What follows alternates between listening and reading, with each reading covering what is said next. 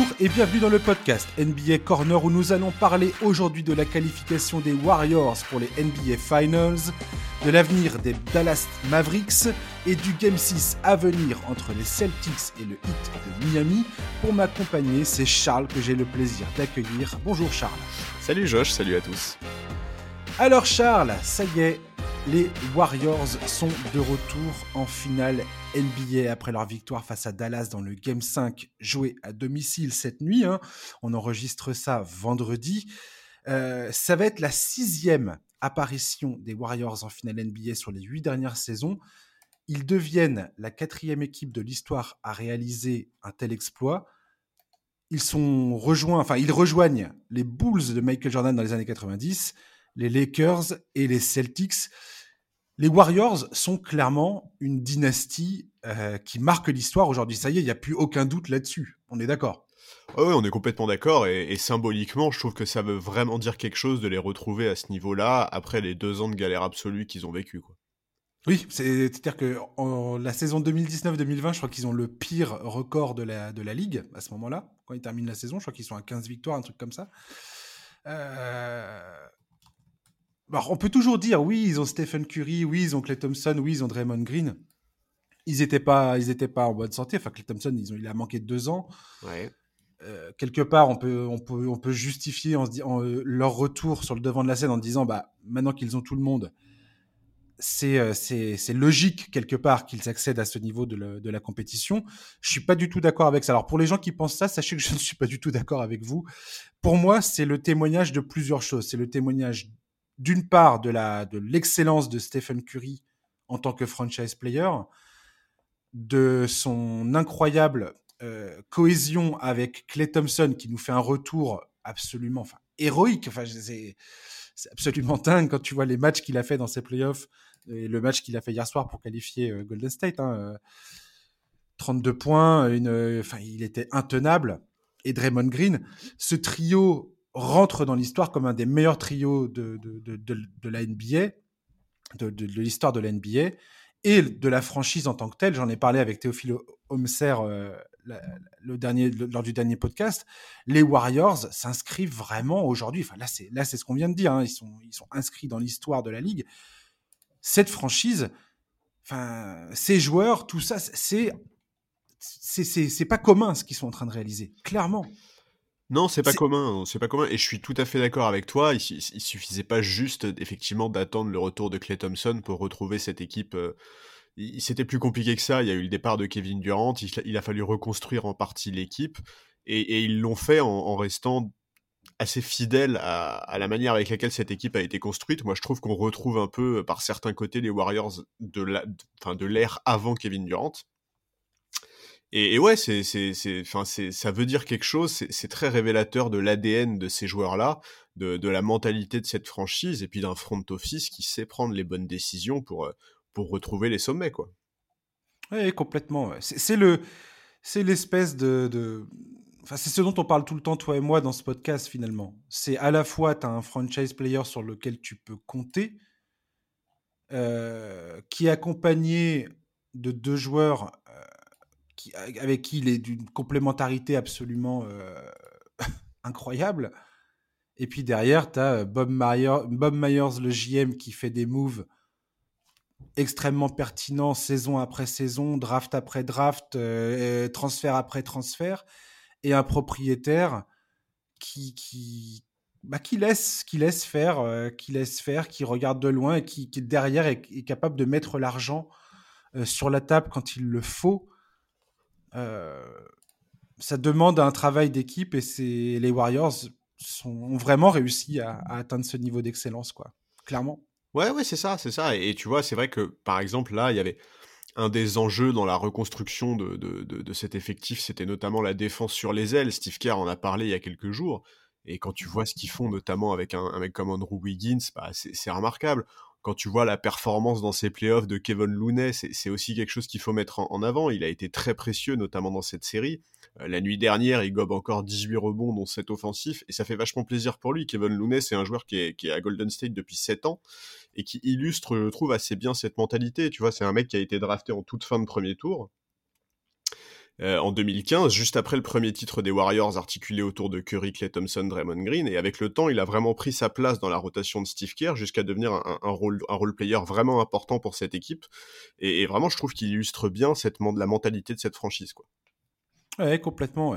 Je voulais revenir avec toi, Charles, d'ailleurs, d'Andrew Wiggins. Je voulais reparler d'Andrew Wiggins avec toi, parce que je me souviens qu'au moment du transfert, on en a, quand on en avait parlé, toi et moi, euh, on avait échangé un peu euh, nos, arguments moi, je t'avais dit que je, voyais bien Andrew Wiggins dans ce contexte-là, c'est-à-dire enfin libéré de la pression d'être un franchise player ou d'être un, numéro 2 dans une franchise comme il l'était aux Timberwolves, libéré de cette pression-là, entouré de, de Draymond Green, Steph Curry et Clay Thompson, avec un rôle beaucoup mieux défini, qui colle beaucoup plus à ses, qualités athlétiques euh, en tant que joueur et, pas de pression mentale, on va dire, parce que mentalement, Andrew Wiggins, c'était pas forcément ça. Hein.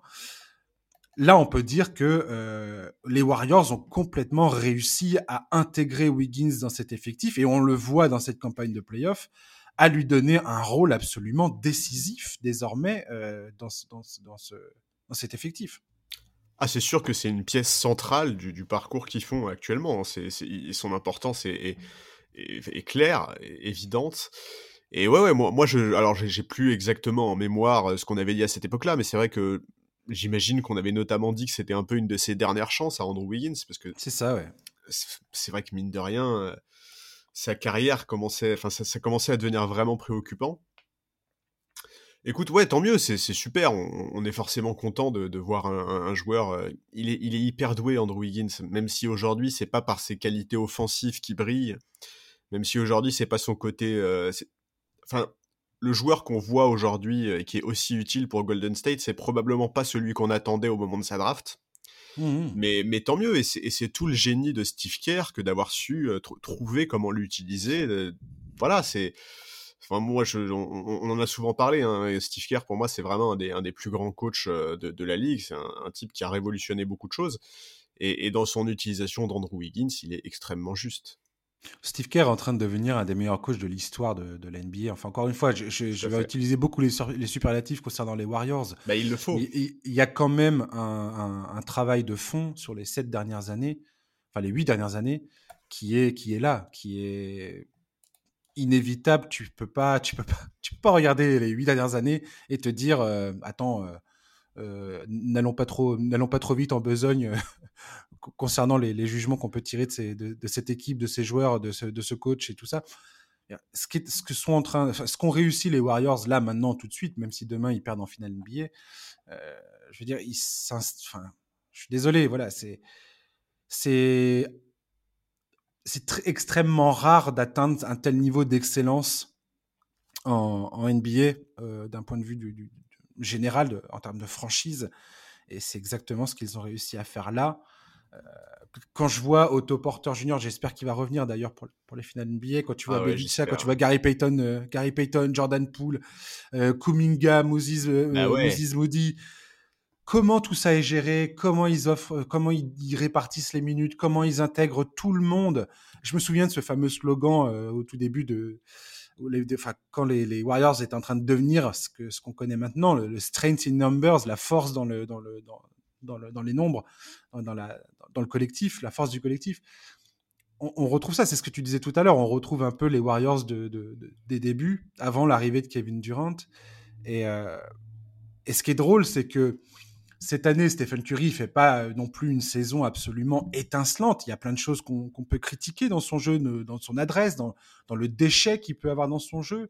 Clay Thompson, il revient de blessure après deux ans, c'est pareil. Il a, ça va, ça vient, c'est un peu en dents de. Draymond Green, moi, je le trouve absolument euh, incroyable défensivement et, offensivement. Il, il est tellement indispensable à ce qu'ils sont en train de réaliser que voilà, mais c'est une équipe qui a su se réinventer aussi au fil des saisons, clairement. Ouais, tout à fait. Et, c'est probablement pas fini parce que bah, on a évoqué Steve Kerr. Steve Kerr, c'est encore un coach qui est assez jeune. Euh, on a vu que dans cette équipe, il y a des joueurs. Bah, on a vu notamment sur le match 4 euh, au match 4 de cette série où Dallas mène de, je crois, quasiment 30 points. Et dans le dernier quart, Steve Kerr fait rentrer Moses Moody, Jonathan Kuminga. Et, et ces, ces, gamins qui sont des rookies, qui ont tous les deux 19 ans, ont montré de, des choses extrêmement intéressantes. Bon, honnêtement, c'est intéressant. C'est bien pour la Ligue de voir cette équipe revenir au premier plan. C'est bien pour la Ligue de voir, euh, de voir ce collectif-là, de voir ces jeunes émerger. Effectivement, la, manière avec laquelle cette équipe a été construite, tu as évoqué autoporteur. Bah ouais, c'est intéressant de voir ça. Et, je pense que c'est extrêmement positif pour la Ligue de retrouver une équipe aussi excitante que les Warriors en haut de l'affiche. Ouais, et euh, je, voulais voir, je voulais reparler avec toi également de qu'est-ce qui fait que les Warriors ont réussi à, se dépatouiller en cinq matchs des, Mavericks, qui, je le rappelle, ont quand même battu les Suns au, tour précédent, ce qui n'était pas une, mince affaire. Et, le fait que les Warriors aient réussi le, parcours qu'ils ont réussi, alors on peut, on peut, euh, il y a des explications. Hein. Au premier tour, ils affrontent une équipe des Nuggets euh, privée de Jamal Murray et de Michael Porter Jr. Il joue les Grizzlies qui sont privés euh, pendant toute une partie de cette série de Jamorant. Là, il tombe sur une équipe des Mavericks euh, qui arrive peut-être à, son niveau de. à, sa limite, on va dire. Euh, ouais. c'est ça.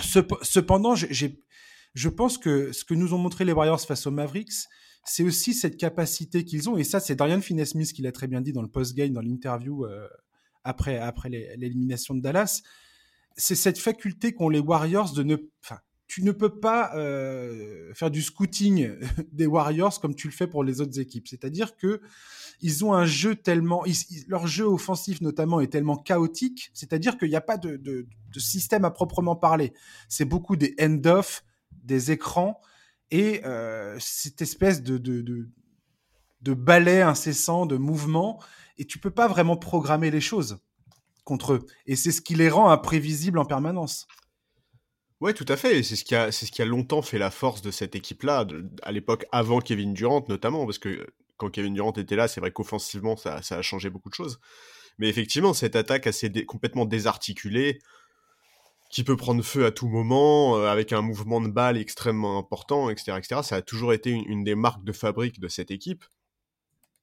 Et ça passe par des joueurs euh, Enfin, ça passe par la présence de joueurs très imprévisibles. On, pense forcément à Steph Curry quand on, parle de joueurs imprévisibles, mais en réalité, même un Draymond Green est quelqu'un d'assez imprévisible dans sa manière de d'organiser l'attaque. C'est ouais, c'est c'est clair que c'était très compliqué, c'était trop compliqué pour Dallas cette série, surtout après euh, après la demi-finale de conférence qu'ils ont vécue, euh, qui a été extrêmement éprouvante. Voilà, c'était c'était comme tu l'as dit, c'est probablement leur limite. Ils se sont heurtés au plafond euh, de cette équipe. Mais, euh, mais, mais c'est magnifique et c'est que le début. Et on, peut être. Enfin, déjà, il faut être.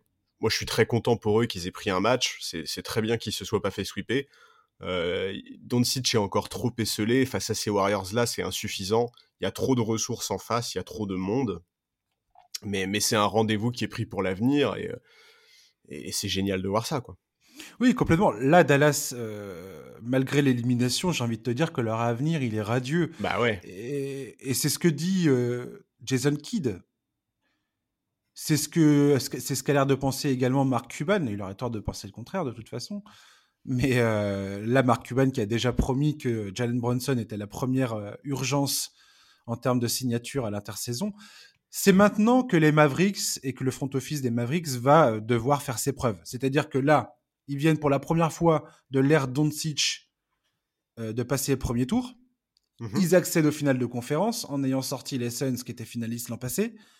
Ils se retrouvent face à des Warriors qui leur mettent, euh, qui les dépassent d'une tête, euh, de, la tête et des épaules en termes d'expérience. Donc quelque part, le résultat semble tout à fait logique. Pour l'instant, il n'y a pas de déception particulière à avoir concernant Dallas. Et comme tu dis, c'est très bien qu'il ne soit pas fait sweeper violemment 4-0, mais j'ai envie de te dire que même si ça avait été le cas, pour moi, ça n'aurait rien changé. Non, le Maintenant, parcours a quand même été, quand même été une réussite. Exactement. Maintenant, les Mavericks, voilà, c'est identifier. Leur boulot, ça va être ça, d'identifier les forces et les limitations de l'effectif actuel, tirer les enseignements de cette campagne de playoff et de construire autour de Luka Doncic, de Brunson, qui tu gardes, qui tu fais partir, Qu'est-ce que tu parce que regarde le, transfert de Porzingis à l'intersaison a appris énormément de choses. On voit bien que Spencer Dinwiddie, alors est-ce que Spencer Dinwiddie est le joueur qu'il faut absolument garder dans cet effectif? J'en sais rien, mais son profil et ses qualités de jeu, à savoir un ball handler supplémentaire pour suppléer Doncic, quelqu'un qui est capable de créer son propre shoot et de créer pour les autres et de planter à trois points. On sait que c'est exactement le profil de joueur qu'il va falloir aller trouver sur le marché des transferts à l'intersaison, enfin, ou des agents libres. Mais c'est le, c'est le joueur de, de, gars qu'il faut avoir. Maxi Kleber, c'est quelqu'un pour qui probablement tu, que tu, tu, dois garder. Dorian Finney-Smith, c'est un joueur que tu dois payer, clairement. Il n'y a pas, il y a pas, il y a, y a, pas photo quoi. Euh, Reggie Bullock, est-ce que c'est, est-ce qu'il va, est-ce qu'il risque de te coûter trop cher ou pas? Est-ce que tu le gardes ou pas?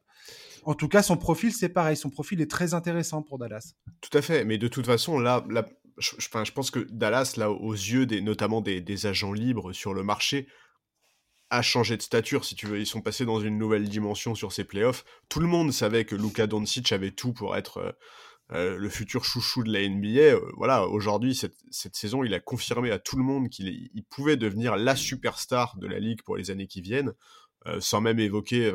On peut évoquer son Game 7 contre Phoenix, mais toute la série, en fait, contre Phoenix, est absolument phénoménale. Mmh enfin voilà, c'est en fait, cette série, elle illustre le joueur que Doncic est. C'est un mec qui est né pour gagner. Depuis qu'il est gamin, il empile les titres les Américains sont souvent euh, choqués de, la manière avec laquelle il assume dans les matchs à élimination, mais, mais ils oublient en fait qu'à 16 ans, ce gamin-là, il était déjà avec les pros du Real Madrid en train d'empiler les titres. La pression des matchs à enjeu, c'est quelque chose qu'il connaît depuis qu'il est petit. Ça ne lui fait absolument pas peur. Et là, vraiment, sur, sur cette campagne de playoff, je pense qu'il a, il a envoyé un message à toute la ligue en disant, en, disant que le, patron, ça allait clairement être lui. Et, pour les agents libres, c'est forcément intéressant, tu vois. C'est forcément hyper intéressant de voir ça. Donc, euh, donc voilà, les regards vont changer là sur Dallas et ça va être hyper intéressant de voir effectivement les choix qu'ils vont faire au niveau des prolongations de contrats et au niveau des joueurs, des, profils de joueurs sur lesquels ils vont aller, euh, ils vont aller pendant le marché. Quoi. Oui, des transferts, euh, des transferts qu'il y a probablement à faire. Dwight Powell, est-ce que c'est quelqu'un que tu gardes ou pas? Ça, c'est des discussions qu'on aura, toi et moi, je l'espère à, l'intersaison, quand le marché des agents libres, parce que je compte bien faire un podcast avec toi, Charles, je te préviens tout de suite, euh, sur, le, sur, le, sur la période des transferts, parce qu'il y, a des choses absolument incroyables qui vont se passer, je pense, pendant, ce, pendant l'été qui, qui arrive là. Il y a des... je, pense que l'été qui est en train de se, profiler devant nous euh, peut, être, euh, peut être absolument énorme. Je ne bah, sais pas comment tu le sens, mais j'ai l'impression qu'il y a énormément de choses qui peuvent se, se produire disons qu'il y a quelques trentenaires euh, bien payés, euh, notamment sur le bac court, euh, sur lesquels il va y avoir des décisions fortes à prendre en plus cet été. Donc ouais, c'est mmh. ouais, ça va être intéressant. Mais pour en finir sur Dallas, je je peux pas je peux pas regarder le parcours de Dallas aujourd'hui. Enfin, pour moi, tu peux pas juger le, parcours de Dallas dans ses playoffs en, en, te, en ne te concentrant que sur ce qui vient de se passer avec les Warriors. C'est pas possible. Ils viennent de sortir Utah ça fait deux saisons, euh, les deux saisons auparavant, ils ont tenu tête aux Clippers de Kawhi Leonard et puis euh, et Paul George quand même. C'est pas rien. Ils ont battu Phoenix. Là, la Phoenix, je veux dire, Phoenix, ils sont dans un, ils sont, ils sont tombés dans un espèce de trou noir, de doute, de, de, de questionnement, de se dire merde, qu'est-ce qu'on fait? C'est quoi notre avenir? Où on va? Qui on est? On veut, on fait quoi? À cause de Dallas quand même.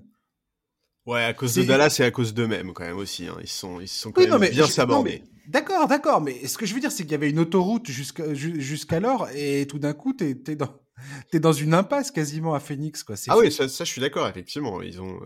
Euh, alors, alors que Dallas, alors que Dallas, c'est pas ça du tout. Dallas sont en train de dire, comme tu dis, en train de toquer à la porte de la conférence Ouest en disant Eh oh les gars, euh, nous voilà quoi. Et je pense que les deux grands gagnants de ces playoffs à l'Ouest, je mets bien évidemment de côté les Warriors qui accèdent à la finale et qui pour moi sont potentiellement les favoris de cette finale NBA. On, en discutera dans un prochain podcast quand on fera le preview.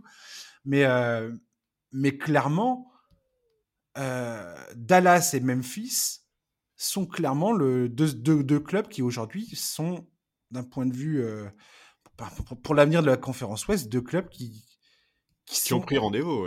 Ah voilà, ils sont, aujourd'hui incontournables. Bah c'est ça, c'est là, où là où par exemple les franchises de Los Angeles euh, sont un peu en train de se chercher, de chercher des solutions autour de, de autour de, enfin comment mieux entourer leurs stars, comment s'assurer que leurs stars arrivent en bonne santé en playoff, etc., etc. Oui, Pendant ce temps-là, tu as des équipes jeunes qui progressent, qui elles ne se posent pas du tout ce genre de questions et qui tu as surtout l'impression que ce sont deux clubs, euh, par exemple à Los Angeles, que ce soit les Clippers ou les Lakers, deux clubs qui cherchent un peu le dernier coup d'éclat. Ouais, c'est ça. C'est-à-dire le transfert, le, le, petit recrutement qui va te permettre d'aller gagner un titre. Exactement. Euh, moi, j'ai quand même l'impression que ces playoffs, s'il y a un enseignement général à retenir, c'est que euh, bah, le, les, front office qui fonctionnent sur le, voilà, le recrutement le, recrutement euh, bah, coup d'éclat où tu cherches le, gars qui va te permettre de passer au-delà de la barrière une fois. Alors c'est un modèle qui semble euh, d'une compliqué et deux euh, effectivement qui est pas du tout tourné vers l'avenir quoi. Alors que là on vient de parler des Warriors de leur de leur excellence depuis depuis huit ans, depuis huit saisons on est en train de parler Memphis qui, qui, a les fonds, qui a construit les fondations. On est en train de parler de Boston qui construit pareil des fondations depuis sur plusieurs saisons. On parle de Dallas qui est en train de qui a entamé ce travail-là depuis le recrutement de Doncic. Euh, euh, bah, quand il est arrivé dans la ligue, c'était quand? C'était en 2018, euh, c'est ça? Ouais, c'est ça. Donc, donc voilà. Je veux dire, il y a aussi, il y a aussi un, une guerre philosophique quelque part dans, qui ressort de tout ça, je trouve.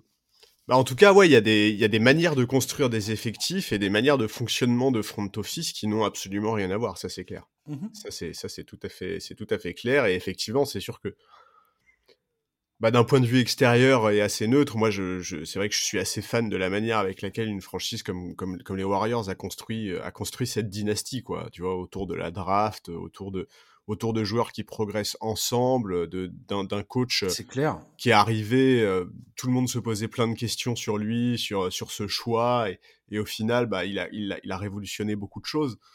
Ouais, chapeau, et euh, effectivement, la, la, place de ces Warriors de Steve Kerr dans l'histoire, c'est clair. On peut pas encore la situer parce qu'en fait leur histoire n'est pas terminée. Enfin, tu vois, leur épopée mmh n'est absolument pas terminée.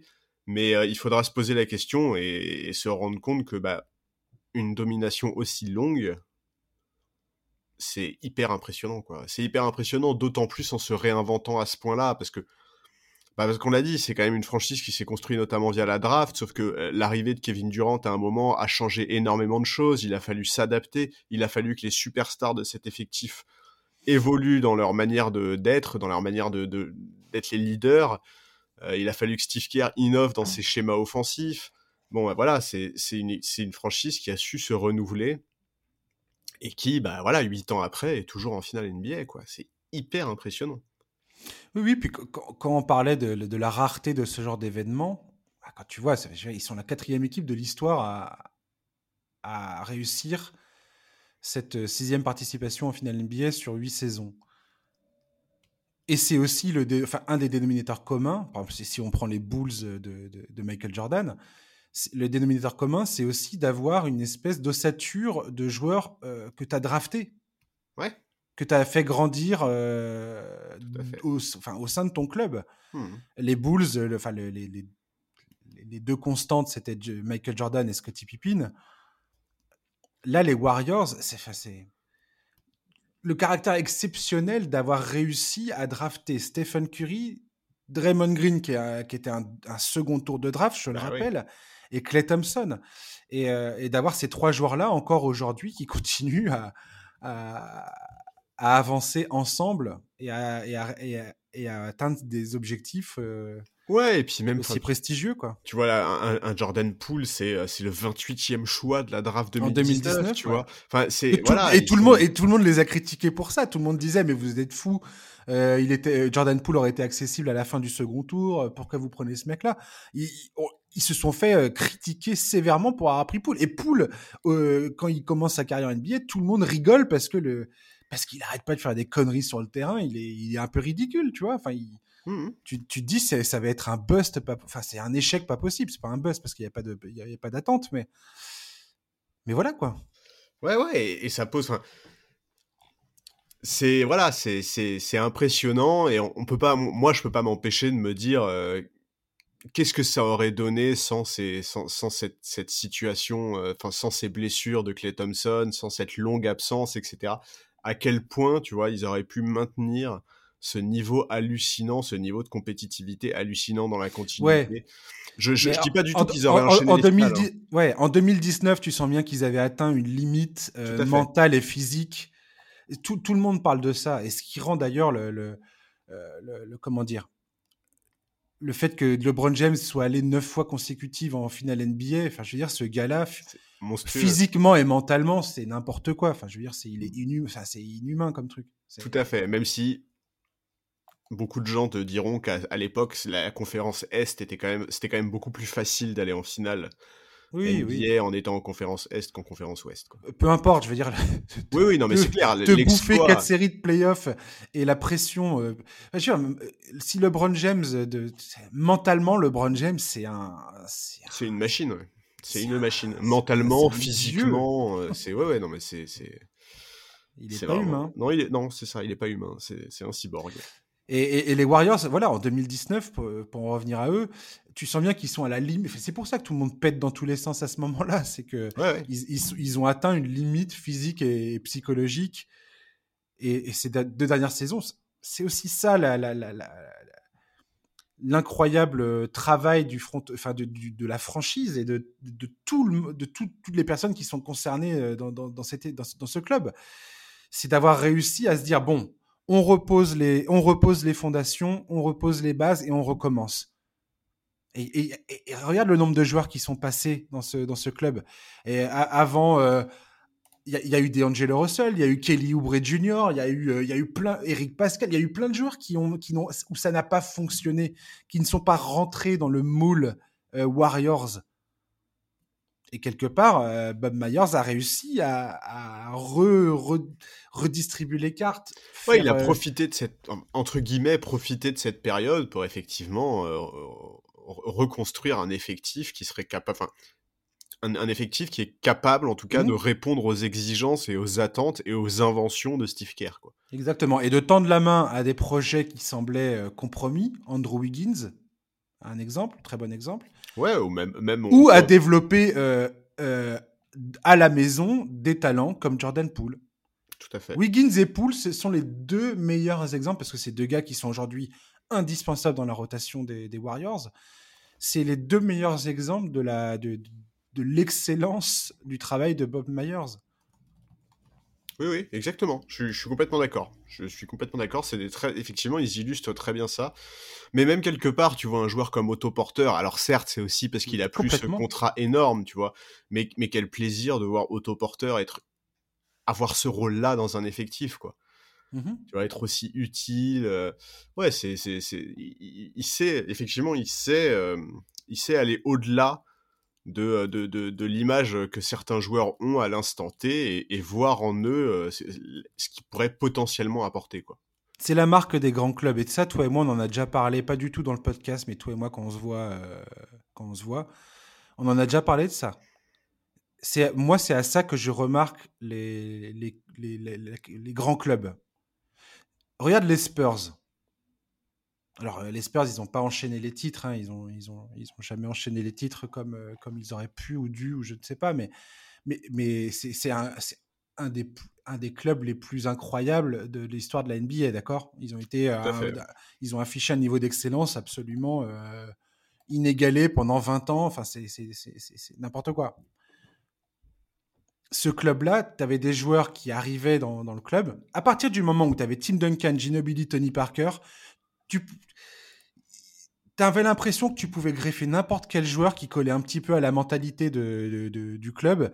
Ça, ça, prenait tout de suite. Et ces joueurs-là devenaient des joueurs, des euh, euh, importants, enfin du moins euh, arrivaient. Tu avais l'impression qu'ils arrivaient tout d'un coup à exprimer leur talent quand ils, quand arrivaient aux Spurs. Les Bulls, c'est pareil. Quand tu avais Judd Bushler ou Bill Winnington qui jouaient des minutes importantes en playoff, je veux dire, ça semblait complètement improbable. Steve Kerr est le premier à dire d'ailleurs, moi, euh, moi-même, Euh, quand j'étais à Cleveland au début de ma carrière, bah, c'était c'était très compliqué pour moi d'imaginer un avenir euh, de plus de 2, 3, 4 saisons dans, la ligue. Et le gars aux Bulls, il avait son rôle, il avait euh, parce qu'il y avait Jordan, parce qu'il y avait Pippin et parce qu'il y avait toute cette toute cette ah, toute, cette équipe, cette équipe, ce club construit par par Jerry Krause qui, qui était en place quoi. C'est aussi à ça qu'on reconnaît les grands clubs. Mais tout à fait, c'est ça. C'est cette capacité à créer des, des, des, structures qui font que même des joueurs qui sont parfois moqués prennent une qui sont quelconques euh, voilà, c'est ça. vont être quelconques n'importe où ailleurs Exactement. vont devenir des joueurs euh, Exactement. Et le très bon exemple de ça pour les Warriors, par exemple, c'est Javal McGee. Il faut se rappeler de, de l'image qu'avait Javal McGee quand, quand les Warriors le récupèrent. C'était euh, c'était un sujet de blague. Javal McGee, c'était même pas, il était même pas vu comme un vrai joueur NBA, plus comme quelqu'un dont, on se moquait sur les séquences Shakti Full. Et, et, et, quel joueur ils en ont fait Il a été tellement mhm. important sur des campagnes de playoffs. Ensuite, il a rejoint les Lakers, où là encore, il a été hyper important, hyper précieux dans la conquête du titre avec les Lakers. Enfin, voilà, c'est des, des joueurs qui non seulement quand ils arrivent dans ces équipes-là euh, s'intègrent parfaitement, mais qui en plus, si tu veux, ça transforme la carrière. quoi. C'est vraiment c'est des, des, franchises qui, qui, qui, transforment la carrière de, de, de joueurs. Et c'est hyper intéressant. Et moi, c'est vrai que j'adorerais entendre Javal McGee parler de Steve Kerr, de comment il l'a fait évoluer dans son mmh jeu et de comment... Euh, enfin, il, a, ça, ça a changé du tout au tout l'intégralité de sa carrière, un joueur comme Javal McGee, tu vois, c'est pas anodin. Tout à fait. Et, et Joey Lacob, pour terminer sur, sur les Warriors, moi, j'ai, je me souviendrai, je pense, euh, en tant que fan, c'est un souvenir vivace que j'ai toujours en tête, la fois où il s'est fait huer euh, par le public, par les supporters des Warriors. Euh, c'était le retrait du maillot de Chris Mullin et c'est Rick Barry, il me semble, qui intervient sur le terrain pour dire aux gens arrêtez de le huer, donnez-lui sa chance. Et tu re-regardes ces images-là, parce qu'à à, l'époque, les Warriors, c'était un club, excusez-moi de l'expression, hein, je vais être un peu vulgaire, c'était un club de merde, clairement. C'était, euh, avant qu'il arrive, Joey Lacob, c'était un club de merde, il prenait des décisions de merde. Euh, il y, a eu, y a eu ce coup, euh, ce coup brillant de We Believe, tout ça, ok. Mais il prenait des. C'était un one-shot, quoi. Voilà. Et puis, il y avait des, les décisions du front office, c'était pourrave de chez pourrave, quoi. Et, euh, et quand il arrive, donc il arrive sous les huées du public, parce qu'il prend des décisions assez rapidement, je pense notamment au transfert d'Andrew Bogut, donc il envoie Monte Ellis, qui est un des chouchous du public, à Milwaukee en échange d'Andrew Bogut. Quel bon choix. et le gars se fait défoncer. Il vient de faire le choix. De... En fait, ce jour-là, il a fait le choix de, de dire je donne les clés de la maison à Steph Curry. Oui. Je crois en Steph Curry. Et en plus, Andrew Bogut a été un des joueurs les plus importants et les plus sous-estimés dans les premiers titres. Il a changé l'identité ah de ce club, notamment défensivement.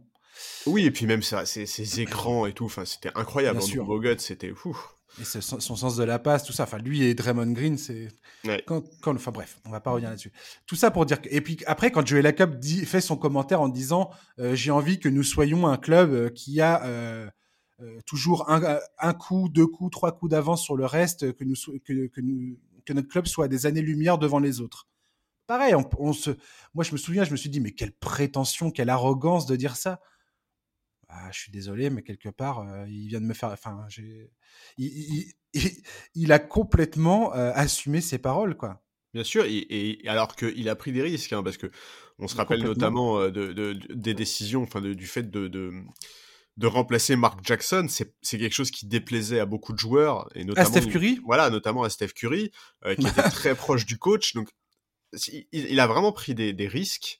Il a pris des décisions fortes et il a transfiguré cette, cette franchise. C'est clair que ça n'a plus rien à voir. Quand tu compares les Warriors du début des années 2010 avec les Warriors d'aujourd'hui, c'est le jour et la nuit. Et quand tu es fan d'un club, voilà, tu peux pas, tu peux pas t'en sortir si tu n'as pas les trois points euh, indispensables. Franchise player de, qui est vraiment un franchise player, qui n'est pas voilà un, bon coach bien évidemment, enfin euh, franchise player coach sur le terrain, un excellent euh, general manager pour prendre des décisions et un propriétaire qui, qui, sait rester à sa place et en même temps qui, qui, sait prendre les bonnes décisions quand il faut donner de l'argent et signer les bonnes personnes, il sait le faire quoi. Voilà. Tout à fait. Bref, je, pense, je dis ça parce que quand je vois Denver qui laisse partir Connelly à Minnesota, ça me, ça me, ça me fout les nerfs. Et, et, je me dis que Denver, ils ont quand même eu Masai Ujiri qu'ils ont laissé partir à l'époque. Enfin, il, il, était libre à l'époque de partir hein, et qui part à Toronto et qui s'impose comme un des meilleurs general managers et enfin un des meilleurs décisionnaires de, de, de, de la NBA. Là, Tim Connelly qui s'en va au Timberwolves sans que les, les, Nuggets ne fassent quoi que ce soit, ne demande aucune compensation. Ça me fout un peu les nerfs, j'avoue. Voilà, on en reparlera un jour. Hmm. On va parler de Boston et de Miami. Euh, une série, une finale de conférence Est-ce qui se passe dans la douleur? Oh mon Dieu, que c'est difficile cette série. Des joueurs, euh, déjà les joueurs tombent comme des mouches à droite, à, gauche. Il y a des, enfin, c'est à se demander qui va se présenter en finale NBA euh, selon qui se qualifie. Euh, et puis alors le hit sur les deux derniers matchs sont en souffrance en termes d'adresse au tir.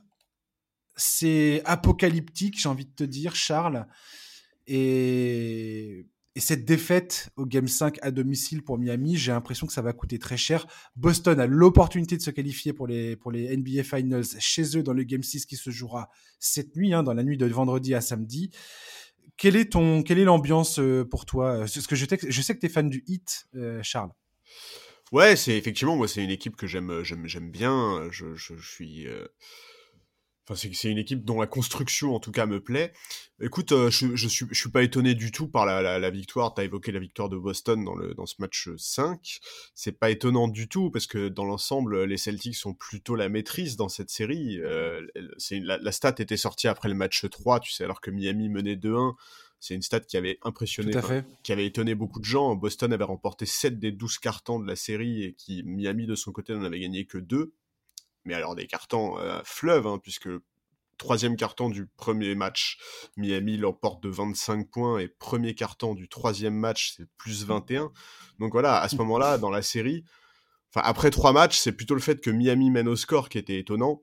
Mmh et donc on se disait tous un peu que si Boston arrivait à gommer ces cartons euh, catastrophiques, ces espèces de trous noirs, ou au moins à les atténuer, bah, ils auraient aucune difficulté au final à inverser la tendance dans cette série. Et, voilà, ils ont, effectivement en partie réussi à effacer ce problème, cette tendance à se relâcher, à s'aborder complètement des matchs. Et heureusement pour eux, parce que bah, au final, euh, voilà, ils, sont en maîtrise, ils sont devant dans cette série offensivement, ils sont euh, bien plus sereins que le hit. Donc euh, c'est logique de les retrouver devant. Et effectivement, ils ont l'opportunité de conclure ça à domicile cette nuit. Ce serait quand même très étonnant qu'ils laissent passer l'occasion. Oui, complètement. Moi, je t'avouerais que je suis quand même assez surpris de, des performances de Jimmy Butler. Alors, j'ai conscience que Jimmy Butler est potentiellement blessé au genou. Oui, ah bah oui, c'est sûr. Ouais, ouais. Euh, parce qu'il nous a fait un premier match absolument. Euh... Je veux dire, le gars, il était.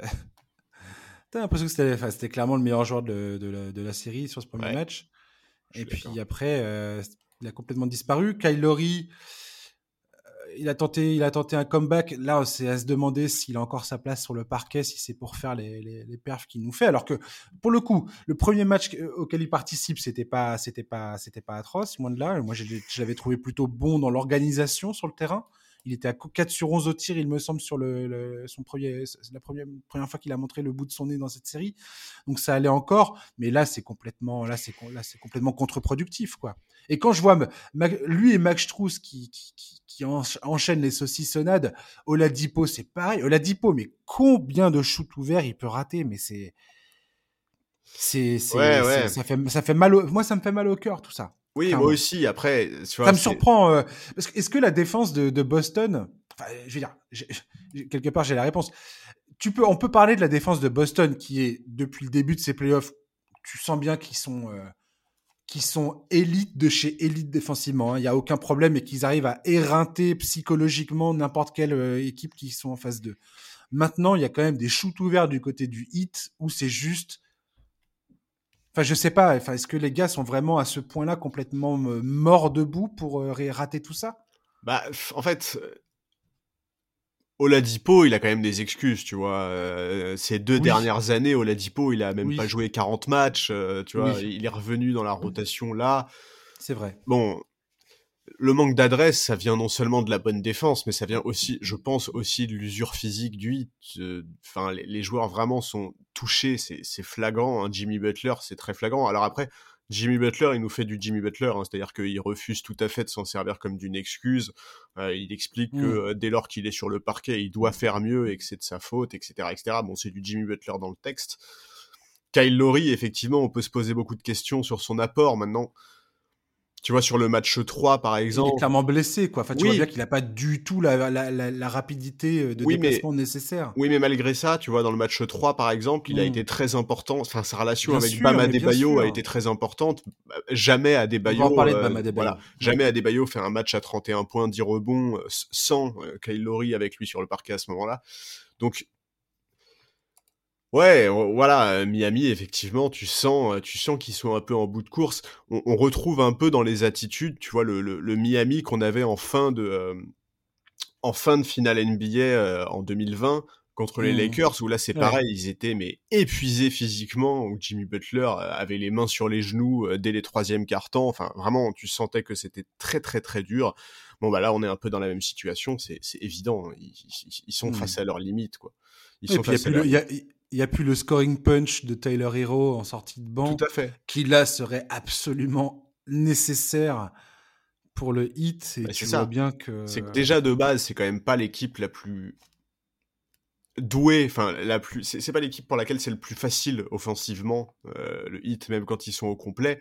Si en plus t'as un Kyle Lowry qui est sur une demi-jambe, un Jimmy Butler qui est sur une jambe, un Tyler Hero qui a loupé les deux derniers matchs bon bah voilà, ça devient extrêmement compliqué. Et, ouais, et puis là, tu demandes à Max Struss et à Gabe Vincent de, de jouer voilà. complètement au-delà de leurs compétences, euh, de leurs compétences. Et je veux dire, c'est deux joueurs qui sont tout à fait méritants et euh, bien sûr et, et, respectables. Franchement, Gabe Vincent, moi, il, m'impressionne énormément.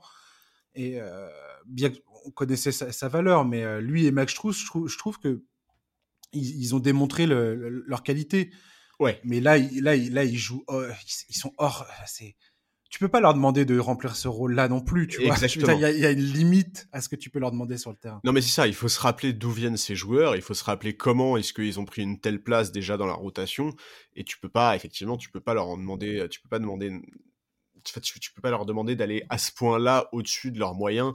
Et donc voilà, effectivement, on a, on a le, vrai problème, c'est que ceux qui devraient tirer cette équipe vers le haut offensivement, donc les Butler, Hero et même Kyle Lowry, parce qu'il est important à la création, sont physiquement aujourd'hui dans l'incapacité de le faire. Et ça, tu peux pas tricher avec ça en NBA, quoi. C'est pas possible. Surtout, hmm. surtout face à une défense comme celle de Boston. Ouais, j'aimerais que tu me parles de Bam Adebayo euh, vite fait, parce que Bam Adebayo, il nous sort un match 3 absolument euh, incroyable, all-time. Euh, le gars, t'as l'impression que ça y est, il a trouvé, euh, il a trouvé, il a trouvé la faille dans le jeu de Boston. Mais finalement pas. Robert Williams, j'ai l'impression qu'il lui, lui, pose énormément. Enfin, quand tu as, le, quand as le duo Robert Williams à Ford sur, euh, sur le parquet, c'est très problématique. Adebayo n'est pas, pas un profil offensif, qu'on soit bien d'accord. C'est pas, c'est pas son, c'est pas son, sa qualité principale. Maintenant, là, le hit aurait désespérément besoin de le voir quand même un peu plus mordant offensivement et il n'arrive absolument pas à le faire. Bah non, c'est très compliqué quoi. Ouais, mais c'est compliqué, mais c'est aussi, enfin, il a, il a, en fait, il a besoin d'être plus épaulé que ça. Bama Bayo, il a notamment hmm. besoin d'avoir un meneur euh, qui est beaucoup plus efficace que Kyle Lowry l'est aujourd'hui. Moi, c'est un peu, c'est un peu le problème que j'ai. En fait, il est, il est quand même très dépendant de ses créateurs. Et quand tu regardes les deux principaux créateurs de cette équipe, bah, c'est Jimmy Butler et Kyle Lowry. Et encore une fois, les deux sont sur une jambe, quoi. C'est, c'est, vraiment hmm. compliqué pour eux. Je dis ça en même temps, euh, dans le match 5, euh, qui, est une défaite, Bama Adebayo est pas ridicule. Hein. Il, a 18 points et 10 rebonds. Euh. Et effectivement, il est extrêmement bien, il est extrêmement bien défendu. Quoi. C'est, Mais bon, voilà. Euh... Adebayo, c'est pas un profil offensif. voilà, on, le hmm. sait, tu, tu l'as dit. C'est, c'est... On peut pas s'attendre de lui qui mette 30 points par match en playoff NBA. C'est, c'est, c'est pas cohérent avec le profil du joueur que c'est. Ouais, complètement. Dans les précédents podcasts, j'ai déjà chanté les louanges de euh, Marcus Smart. Encore une fois, je me demande comment Marcus Smart fait pour marcher et pour avancer sur un terrain de basket aujourd'hui. Je... Ça me, ça m'hallucine qu'il soit, qu'il, joue après, après son entorse. j'aimerais quand même vite fait saluer quelqu'un de, de, cette équipe de Boston, c'est Derrick White. Ouais j'en ai, j'en ai pas beaucoup parlé euh, dans le podcast précédent. J'aimerais quand même. Euh... L'autre fois, je rigolais parce que je me disais, donc tu sais, il vient d'être papa. Mm-hmm. Et j'étais en train de me dire, est-ce qu'il va pas nous faire une, euh, une Fred Van Vliet? Je sais pas si tu te souviens, en 2019, Fred Van Vliet, il fait des playoffs catastrophiques. Et à partir du moment où son enfant vient au monde, il se transforme, le gars, c'est, devenu Steph Curry tout d'un coup. C'est clair, il tourne à 30 points par match. Il plus un tir. Et euh, alors, c'est pas, pas forcément ça qu'on est en train de voir de la part de, de, de d'Eric White, mais quand même, euh, son, le recrutement de Derrick White à juste avant la, la, la date limite des transferts, passe pour un coup de génie aujourd'hui, quoi. Parce que le nombre de fois où il a, enfin, là, il a débuté des matchs, les matchs où Marcus Smart était trop blessé pour jouer, c'est lui qui, qui débutait dans le 5 et il s'est montré tout à fait à la hauteur de, de la chose. Et le fait que défensivement, il soit capable de tenir la distance, c'est un plus énorme. Et alors Ford n'a pas arrêté de chanter ses louanges pendant la conférence de presse en disant mais vous imaginez même pas à quel point il est il est il est il est il est ultra, ultra pertinent dans tout ce qu'il fait sur le terrain. c'est ça, il est extrêmement juste. C'est ça. C'est ça. Voilà, je suis, complètement d'accord. Il s'est fondu dans le moule de cette équipe à une vitesse hallucinante et aujourd'hui, euh, tu as l'impression que ça fait 10 ans qu'il est là, quoi. Il sait créer du jeu, en fait. Et ça, c'est une qualité en NBA qui est qui est indispensable. Enfin, du moins, tu as besoin d'avoir des joueurs comme ça dans ton, dans ton effectif, quoi. Et il sait faire ça. Derek White. tout en étant défensivement euh, capable. Exactement. Et puis il est très intelligent. À chaque fois qu'il voit que Jason Tatum est pris à deux, euh, il sait, il sait, faire, il sait prendre les, bonnes décisions. Il est, mmh. ouais, non, il est. Je suis d'accord. Il est, très bonne recrue. Mais de toute façon, le, visage de cette équipe a changé du jour où Marcus Smart est passé pleinement meneur titulaire et, et du jour où Derek White est arrivé. Enfin, ce qui, est, ce qui est très drôle d'ailleurs, parce que combien les Celtics se sont pété les dents avec Kyrie Irving, se sont pété les dents avec Kemba Walker, ils étaient toujours en train d'essayer de rechercher un meneur de jeu euh, capable, alors qu'ils avaient Marcus Smart depuis le début sur le banc. Ouais, alors après. Non, je rigole, je rigole. Non, mais, non, mais, non, mais, non, mais, c'est pas, pas, pas, non, mais c'est pas, aussi simple mais que voilà, ça. ça. Est-ce que, est-ce que le, est-ce que ça aurait marché aussi bien? Est-ce qu'il aurait eu le même, enfin, tu vois, est-ce que, si ça avait été fait il y a trois ans, par exemple, est-ce que c'est pas aussi en côtoyant ces joueurs-là qu'il est devenu, euh, enfin, qu'il a su progresser? Parce que, mine de rien, Marcus Smart, il a fait des énormes progrès, notamment offensivement, euh, ces derniers mois. C'est quand même un joueur, enfin, est-ce, est-ce qu'on pouvait vraiment s'attendre à ça? À ce point-là? Pas forcément, non.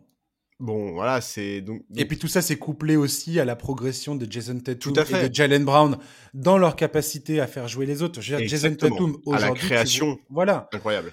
Tu, tu, vois bien que Jason Tatum, le, on est en train de le voir maintenant tout de suite devant nos yeux. C'est assez incroyable d'ailleurs ce, ces playoffs de Jason Tatum parce qu'il est vraiment dans une, dans une étape de transformation et on en, on, on, on en est témoin match après match. Et c'est pas souvent qu'on voit un truc comme ça. Mais tu vois bien que Jason Tatum, ce qui va lui permettre de passer euh, au stade supérieur dans sa carrière, c'est ça, c'est sa capacité à devenir un créateur et à faire jouer les autres. Tout à fait. Tout à fait, et, de toute façon, c'est une étape qui est indispensable pour un mec qui est aussi doué offensivement, parce que c'est clair et net que bah, Jason Tatum, c'est un joueur qui va, avec les années, être systématiquement pris à deux, être systématiquement ciblé par les meilleurs défenseurs adverses. ouais. Et t'es obligé de progresser à la création dans ce genre de cas. Mmh. Et étrangement, c'est ce cette, cette, progression à la, à la, création qui lui permettra de libérer son jeu offensif. Exactement, c'est ça. Parce que, les, les, parce que tu ne seras, parce que les défenses ne seront plus, euh, ne seront plus capables de faire des prises à deux sur lui parce qu'il sera capable de les, de les éviscérer avec, la, avec son sens de la passe. C'est ce que fait euh, euh, des, les joueurs majeurs offensifs de la ligue. LeBron James, Jokic et et, bien d'autres avant eux. Je veux dire, c'est pour ça que ce sont des, des casse-têtes euh, que tu peux pas que tu peux pas que tu peux pas résoudre. C'est parce que si tu peux si tu fais une, si tu les laisses seuls en un contre un, ils te ils te ils te battent. Si tu fais une prise à deux, ils te, ils te battront aussi. Exactement, et c'est pour ça aussi que avoir des, des, des, shooters à trois points aussi efficaces que sont sur ces playoffs des mecs comme Grant Williams, Jalen Brown, Peyton Pritchard, etc., etc., ça fait une différence absolument énorme, énorme. Alors Ford, alors Ford, mais ouais, alors Ford. Oh mais même Marcus Smart, hein, Marcus Smart, mm. il, a, il, a, des pourcentages tout à fait, tout à fait intéressants. Mais donc voilà, c'est une vraie, c'est une vraie métamorphose pour cette équipe, pour ce joueur, et énorme crédit au coach parce que c'est forcément le coach qui est à l'origine de ça. Et il faut quand même rappeler que c'est un coach rookie. Ouais. Et donc respect d'autant plus important. Pour terminer, Charles, si on avait la confrontation, on va faire un podcast un spécial pour la preview des finales NBA, bien évidemment. Les finales NBA qui commencent le 2 juin, je le rappelle, et dont on peut connaître l'affiche dès ce soir. Euh, donc ça sera euh, jeudi de la semaine prochaine. Charles, si c'est un duel comme, comme Draymond Green l'a hurlé à la télévision hier soir, si c'est un duel Boston-Golden State, on va pas faire le, la preview maintenant, juste ton sentiment. Mon sentiment, c'est qui, a la, qui a la main Ah, je. En fait, euh, si Boston est en bon état physique, Boston. Mais est-ce hmm. qu'ils seront en bon état? C'est un peu la question. Ouais, Curry, c'est pareil, il a la cheville un peu. En, fait, si tu veux, pour moi, c'est intéressant. Tout, le monde arrive sur les, tout le monde arrive en rampant dans ces finales NBA, c'est n'importe quoi. Ouais, mais tu vois sur le papier. En fait, la question, c'est qui va imposer son rythme? Parce que en soi, si tu regardes bien, t'as une attaque niveau euh, élite, top élite, et une défense très correcte que sont les Warriors. Et, en face. Et, les Warriors qui arrivent avec une certaine fraîcheur parce que c'est 4-1, 4-2 et 4-1 euh, sur le parcours en playoff. Et en face, t'as une défense monstrueuse, top élite, et une attaque qui est plutôt correcte, Boston. Donc en fait, tu vois, c'est, c'est assez intéressant parce que. Il y a, ouais, il y a, y, a, y a une vraie question. Euh, est-ce que Boston, offensivement, va être capable de monter d'un ton? Est-ce que Golden State, défensivement, va être capable de monter d'un ton? Voilà, c'est ça. C'est qui sera capable de step up, qui sera capable en fait de faire progresser son entre guillemets, parce que c'est pas des vrais points faibles, mais son secteur le plus le plus entre guillemets faible pour mmh. prendre le pas sur l'autre. C'est toute la question. Parce que Boston, pour l'instant, tu vois bien que malgré les, gouffres offensifs qu'ils peuvent avoir dans, le, dans leur, euh, dans leur, enfin, dans, tout leur parcours en playoff, hein, ils se sont toujours reposés sur leur, euh, sur leur défense, voilà, qui est euh, élite plus plus, oui. pour survivre finalement. Oui, c'est vrai. Euh, Mais tu à vois, ces à ces périodes de disette offensive, face à Golden State, j'ai hâte de voir ce que ça peut donner parce que ça, ça va être un autre challenge, quoi. Bah c'est ça, c'est qu'il faut, il faut avoir conscience d'un truc, c'est que si, si un carton trou noir de Boston face à Miami, ça fait plus 25 Miami, euh, contre Golden State, ça peut faire plus, beaucoup plus, tu vois. Ça, peut, ça peut monter beaucoup plus vite, quoi. tu peux pas, tu peux pas avoir 10 minutes de trou noir contre les Warriors. C'est pas possible. Si, si ça t'arrive, le match il est forcément perdu. Donc, euh, donc ouais, non, ça va être, ça va être une question intéressante. C'est, je sais pas. Moi, j'espère une. En tout cas, effectivement, c'est l'affiche que je vois parce que je pense pas du tout que Miami va être capable d'inverser les choses. Et je pense que Boston euh, va, va, voilà. va, clôturer ce soir. Maintenant, il faut clôturer. Il faut clôturer ce soir parce que déjà Boston n'est pas en bon état. Il faut pas, euh, il faut pas en rajouter. Tu vois, il faut pas jouer mm. les prolongations. Et, et, voilà, moi ce que j'espère c'est une finale sans blowout. J'espère des matchs serrés. Je demande pas forcément 7 matchs. Attention, attention. Non mais voilà, tu vois, je, je, demande pas forcément 7 matchs, mais au moins je demande des matchs un peu serrés. Quoi. Ouais. Oui, oui c'est vrai que ce serait pas mal d'avoir euh, de terminer sur un sur une belle série disputée comme il faut. J'ai l'impression que ça a la capacité de l'être quand même cette série, mais euh, bon. C'est pas comme si euh, je m'étais trompé 15 000 fois dans durant tous ces playoffs. Donc... Euh. Bah, c'est voilà. Donc je vais me taire, hein, mieux. pour changer, pour changer. Voilà. Bon, et eh ben Charlie, on se, on se reparle plus tard, ok? Merci d'avoir été avec nous. Merci à toi, c'était toujours, euh, toujours aussi cool.